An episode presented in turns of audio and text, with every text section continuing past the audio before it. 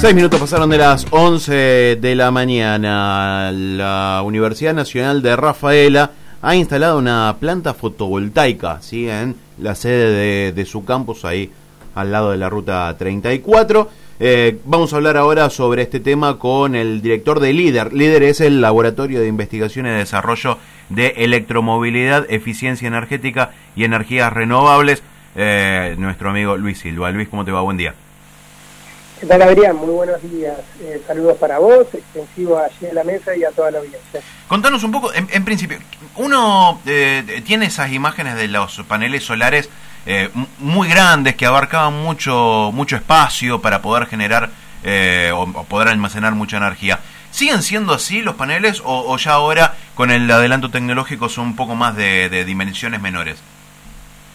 Mira, Adrián, es una pregunta muy, muy interesante la que haces porque tal como vos indicas, hay em, dos enfoques diferentes hoy en día para generar energía a partir del sol, ¿no? la energía fotovoltaica, solar fotovoltaica.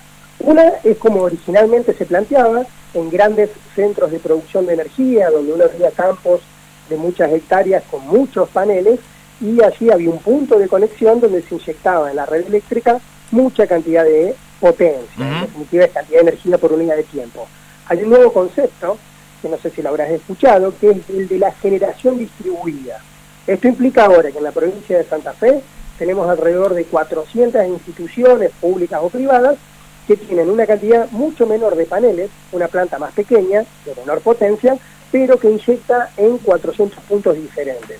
Atendiendo a esta nueva, em, este nuevo enfoque que viene indudablemente de Alemania, Alemania no gana fútbol porque planifican bien, y nos adelantan en el desarrollo de las renovables porque planifican bien. La nueva tendencia es esta, ya no tener campos gigantes con paneles fotovoltaicos, sino que cada institución, cada edificio, cada particular tenga un porcentaje de generación propia, de modo que amortigue mejor el efecto negativo que trae la generación em, convencional de energía a partir de combustibles fósiles. Claro. Eh, y, la planta que, esté instalada acá, cuál de los dos sistemas eh, atiende? Y atiende más al de generación distribuida. La planta, por lo general, no debe producir una cantidad de energía que supere el 80% del propio consumo. De lo contrario, la empresa provincial de la energía ya no lo considera dentro de este concepto de generación distribuida. ¿no? Ya pasaríamos a ser un productor de energía que le vende energía a la EP.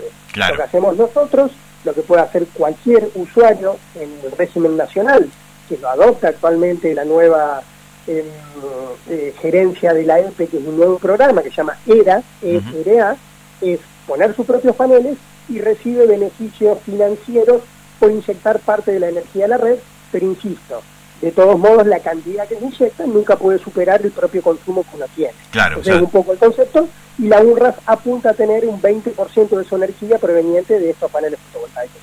Bien. Eh, ¿y, ¿Y cuánto es esa cantidad, ese 20%? Bueno, en el primer edificio del campus de la UNRA, lo que apuntamos a tener son unos 6 eh, megavatios hora. Esto, comparado con una factura de luz domiciliaria, es mucho. Claro. Es mucha cantidad de energía, pero está dentro de los estándares bastante eficientes de consumo. Una forma de medir si una institución educativa es eficiente o no es usar una serie de índices que nosotros lo desarrollamos y lo estudiamos en el laboratorio justamente que vos mencionaste. Básicamente, cuánta energía se consume por metro cuadrado por año en un edificio público, educativo, en una universidad, cuánta energía se consume por eh, estudiante eh, que asiste a la universidad y todos esos índices los analizamos, analizamos otras publicaciones de otras universidades y vemos que nuestro edificio es bastante eficiente. ¿Por qué es importante tener eficiencia? Porque cuando querramos llegar al 20% de esa cantidad de energía em, compensada con paneles fotovoltaicos, va a ser menor la cantidad. Es decir, el 20% de una cantidad muy alta es muy alto. Entonces trabajamos las dos cuestiones. Bajar esa cantidad total con eficiencia energética y luego compensar con paneles fotovoltaicos. Está claro. esta cantidad que, insisto, puede resultar mucho para un usuario eh, residencial, es una cantidad bastante eficiente a nivel de otras universidades nacionales. Bien. Eh, eh, ¿Únicamente tienen eh, paneles solares allí en el campus o ya en el edificio de de Roca y Artigas ahí también. No, no, ya iniciamos todo este proceso a fines, en diciembre del año 2017, porque hay una cuestión muy interesante, Adrián, que me interesaría compartir sí, con la A partir de enero del año 2018 entró en vigencia una ley nacional, la 27.191, que obliga a los grandes usuarios de energía, esto es mucha energía, mucha cantidad de energía, aproximadamente 30 veces más de lo que consumimos aquí en la universidad, los obliga a tener un porcentaje de su energía proveniente de energías renovables. Y esto entraba en vigencia escalonadamente a partir de enero del 2018. Primero exigía un 8%, luego de dos años un 12%, así hasta llegar luego de una década al 20%.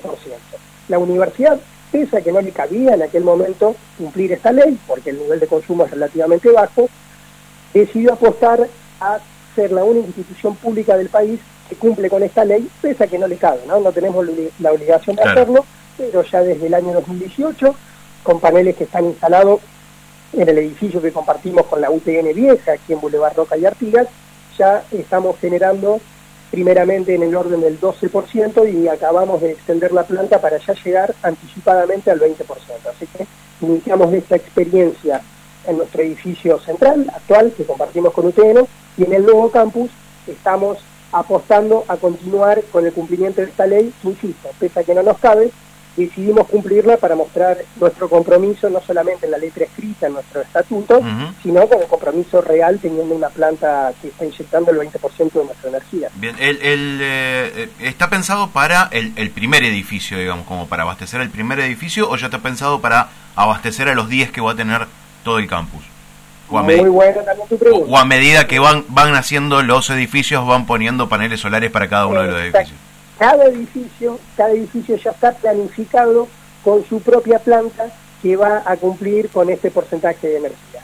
De modo de, para no hacer lo que hicimos aquí en este edificio, con unos techos que no estaban preparados y hubo que acondicionar, con una em, acometida de la EPE, digamos, donde llegan los cables de la EPE, hubo que extenderlos, hubo que hacer una serie de reformas en este edificio que no fue pensado para eso, me refiero al edificio que tenemos actualmente, en el nuevo campus cada nuevo edificio que se construya, cada bloque va a tener su propia planta ya eh, programada, diagramada, planificada y optimizada a fin de ir cumpliendo siempre a medida que se vaya expandiendo el campus con esta ley y los próximos edificios también tendrán su planta. Este que se acaba de licitar, eh, por el cual recibimos unos 306 millones de pesos, también contempla una planta de aproximadamente el doble de tamaño del que se encuentra en el primer edificio del campus que fue el que inauguramos el jueves pasado.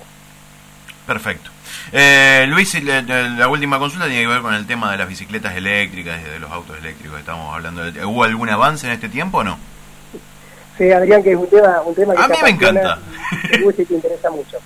Eh, mira, vamos a tener el nuevo campus cuando se inaugure un vehículo experimental que te vamos a invitar a que lo conduzcas, a que lo cubra. Lo voy a chocar, no, deja yo lo miro de lejos, deja yo lo voy a chocar. No, vas, a hacer lo, que gustes. Es un vehículo de tres ruedas, está rosado, que tiene una parte para eh, que la gente que trabaja en la jardinería, en la parte de mantenimiento del campus, pueda llevar herramientas, pueda llevar incluso otra persona. Y son los primeros ensayos que vamos a hacer antes de sacar este vehículo eh, a la calle porque también tiene que tener una autorización especial. Así que ya está pronto para ser manejado, le estamos instalando los últimos sensores para que el que maneje en su celular pueda ver la velocidad a la que va, cuántos kilómetros le quedan con esa carga de batería, qué porcentaje de la batería tiene, eh, una serie de, parámetros propios del vehículo, pero ya está próximo a ser usado cuando inauguremos el campus próximamente, este mismo año. Así que vas a ser invitado, Adrián, a que conozcas de primera mano los primeros desarrollos de movilidad eléctrica de la universidad. Buenísimo. Luis, muchísimas gracias, un abrazo grande. Por favor, adiós. Saludo para vos, extensivo, como les dije anteriormente, estamos en contacto. Hasta luego. Estábamos hablando con Luis Silva, que es el, el, líder.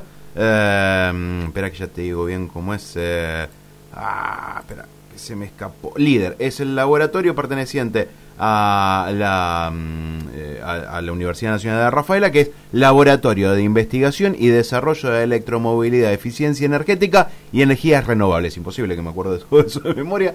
Eh, nada, la UNRAF tiene eh, su planta fotovoltaica, que es una manera tanto rara de titularla, porque en realidad va a tener un montón de plantas fotovoltaicas, no cada una para su edificio pensada eh, como para abastecer hasta un 20% del total del consumo de cada uno de los 10 edificios. Ahora en el que ya está a punto de inaugurarse, porque en principio se tiene que inaugurar a lo largo de, este mes, ya, ya tiene su planta fotovoltaica, estuvo la gente de la EPE eh, aquí dando vuelta como para eh, darle el visto bueno. Y en cada uno de los edificios, ya está licitado el segundo, eh, tendrá su planta fotovoltaica, lo cual es una muy buena noticia para el medio ambiente. 11 y 17, pausa, ya volvemos.